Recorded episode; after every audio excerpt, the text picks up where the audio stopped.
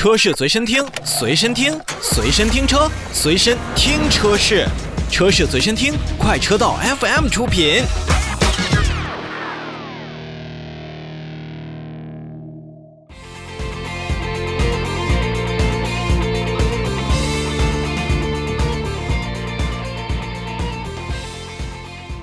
说完林肯，我们再来看一看同为美国企业的特斯拉。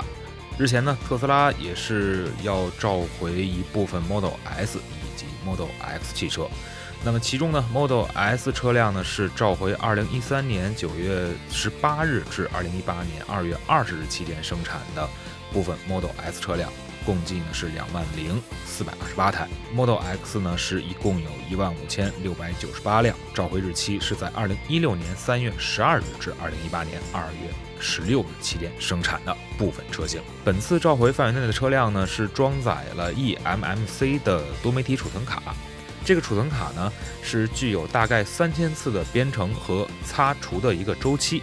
但是随着时间的推移呢，大家也都知道，就是有的时候 U 盘啊或者储存卡呢，可能会根据自己的使用情况，会耗尽每一个储存单元的寿命周期。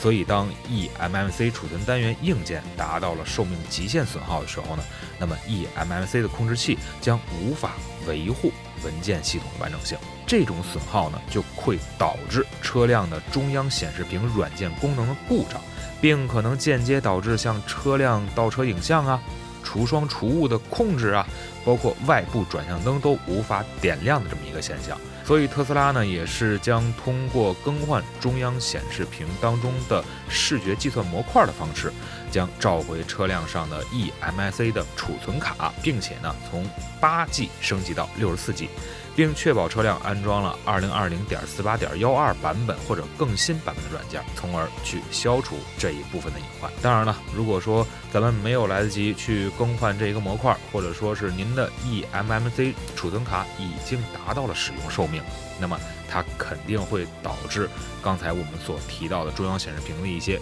软件功能的故障。所以，当 E M I C 这个控制的模块发生了故障之后，看起来问题还是比较多。所以大家还是要尽快的收到通知之后，去特斯拉的门店去进行更换和升级处理。